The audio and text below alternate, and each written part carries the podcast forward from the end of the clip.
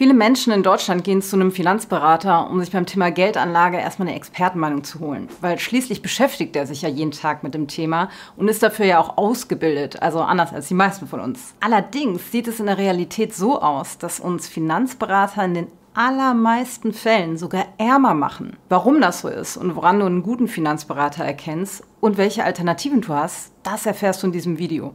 Zunächst ist es ja total logisch, dass wir uns bei einem Experten erstmal sicherer fühlen. Also alles ist einfach und schnell erledigt. Ein kurzes Treffen mit einem Berater reicht und der Vertrag ist unterschrieben. Ab dann müssen wir uns um nichts mehr kümmern. Wo liegt also das Problem? Wendest du dich mit deinem Wunsch nach einer ordentlichen Geldanlage, zum Beispiel an deine Bank, dann wird dir mit sehr hoher Wahrscheinlichkeit ein sogenannter aktiv gemanagter Investmentfonds verkauft. Nun gibt es zwei Probleme mit solchen aktiven Fonds. Also zum einen kosten sie richtig viel Geld. Das Fondsmanagement, das wird nämlich fürstlich entlohnt und die Bank zwackt sich ebenfalls ihre Anteile für die Vermittlung ab. Das wäre ja auch alles gar nicht so schlimm, wenn der Fonds die Kosten durch etwaige Überrenditen wieder reinholen würde. Das Gegenteil ist aber der Fall. Zahlreiche Studien der letzten 50 Jahre haben belegt, dass es langfristig nahezu unmöglich ist, den Markt zu schlagen. Also diese Gewinneraktien auszuwählen, die sich besser als der Durchschnitt entwickeln werden. Und zwar auch nicht für Profis wie Fondsmanager. In einer weiteren Studie kam sogar heraus, dass Affen mit ihrer Zufallsauswahl deutlich bessere Ergebnisse erzielen als Fondsmanager, die technisch und fundamental analysieren. Jetzt fragst du dich vielleicht, wie es sein kann, dass es trotzdem solche Fonds überall zu kaufen gibt. Na, das ist recht einfach erklärt. Damit lässt sich richtig viel Geld verdienen. Aktives Investieren ist aufwendig und die ganzen Prognosen, die für eine aktive Anlage getroffen werden müssen, die verursachen laufend neue Kosten. All diese Aufwände werden durch zusätzliche Gebühren beim Kunden wieder reingeholt. So schreibt auch Gerd Kommer in seinem Buch Souverän investieren mit Indexfonds. Rund 750 Milliarden Dollar an Gebühren, die die globale Finanzbranche jährlich in der Vermögensverwaltung und im Wertpapierhandel verdient, sind ein mächtiger Anreiz, die Dinge so zu lassen, wie sie sind. Übrigens ein ausgezeichnetes Buch, falls du dazu noch mehr wissen möchtest. Das bedeutet jetzt aber auch nicht auf der anderen Seite, dass Aktienfonds an sich eine schlechte Sache sind, sondern dass es deutlich mehr Sinn macht, die erfolgreichere Fondsvariante zu wählen, die sich auch über viele Jahrzehnte hinweg bewährt hat, die sogenannten Indexfonds. Wenn du als Anleger auf einen großen Index setzt, dann muss sich niemand überlegen, welche Unternehmen gut oder schlecht performen werden, sondern du hast immer automatisch die Best-of im Körbchen. Und auch hier empfiehlt es sich richtig groß zu denken. Mit globalen ETFs kannst du in den bedeutendsten Teil der Weltwirtschaft investieren. Der MSCI Acqui zum Beispiel, der beinhaltet fast 3000 einzelne Aktien. Und jetzt kommt's, in ETFs kannst du ganz alleine und ohne fremde Hilfe investieren.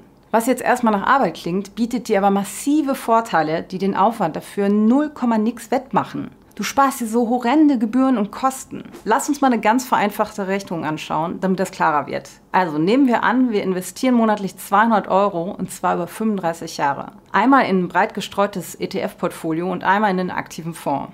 Und jetzt nehmen wir an, beide hätten die gleiche Rendite von 7%. Wie gesagt, aktive Fonds performen statistisch gesehen langfristig viel, viel schlechter, aber das lassen wir jetzt hier sogar mal außen vor. Für das ETF-Portfolio zahlst du 0,15% an Gebühren und für den aktiv gemanagten Fonds 1,85% Gebühren. Das entspricht einfach aktuellen Durchschnittswerten.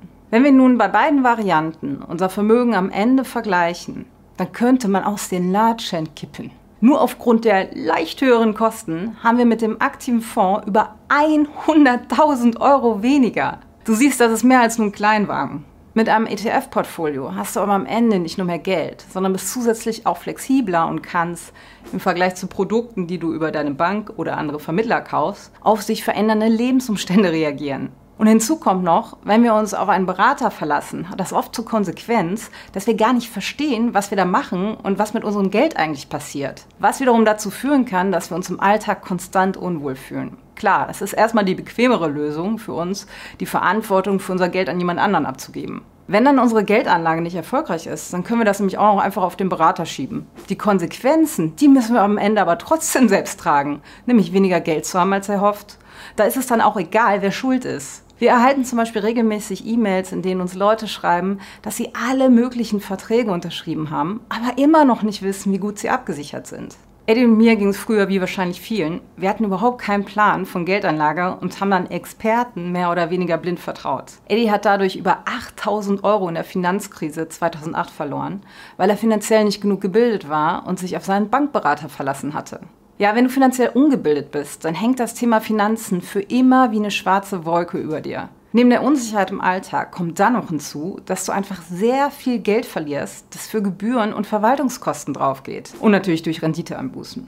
Das ist besonders mies, wenn es bessere Alternativen gibt. Also nochmal zusammengefasst. Du hast deutlich weniger Rendite, wenn du in die von Beratern vertriebenen Finanzprodukte investierst, im Vergleich dazu, wenn du dich einmal selbst darum kümmerst und dir ein breit gestreutes ETF-Portfolio aufbaust. Es handelt sich also definitiv um einen Irrglauben, dass man sich als normaler Mensch nicht alleine um seinen Vermögensaufbau kümmern kann. Wir leben das ja täglich bei unserer Arbeit.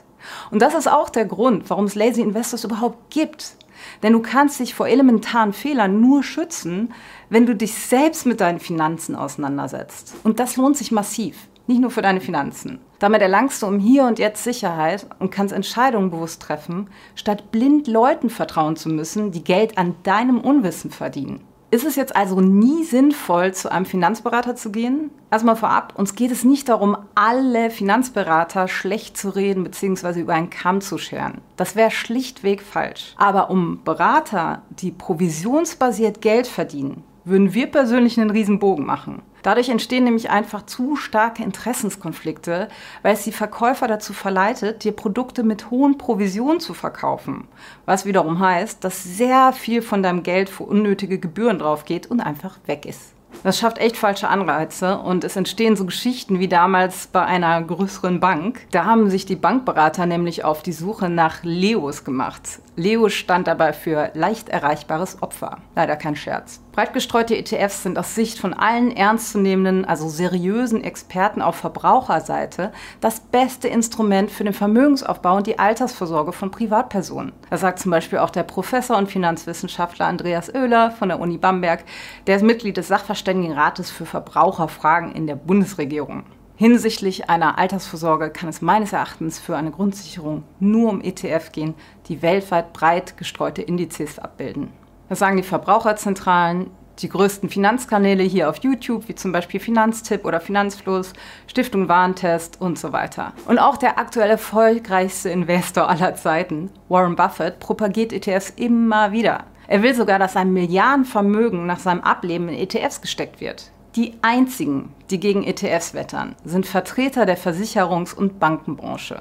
Also Leute, die kein Geld mehr verdienen, wenn wir uns für ein einfaches, selbstgeführtes ETF-Portfolio entscheiden. Da müssen wir nur eins und eins zusammenzählen. Also ja, aus unserer Sicht brauchen wir normalos für unsere Geldanlage keinen Finanzberater.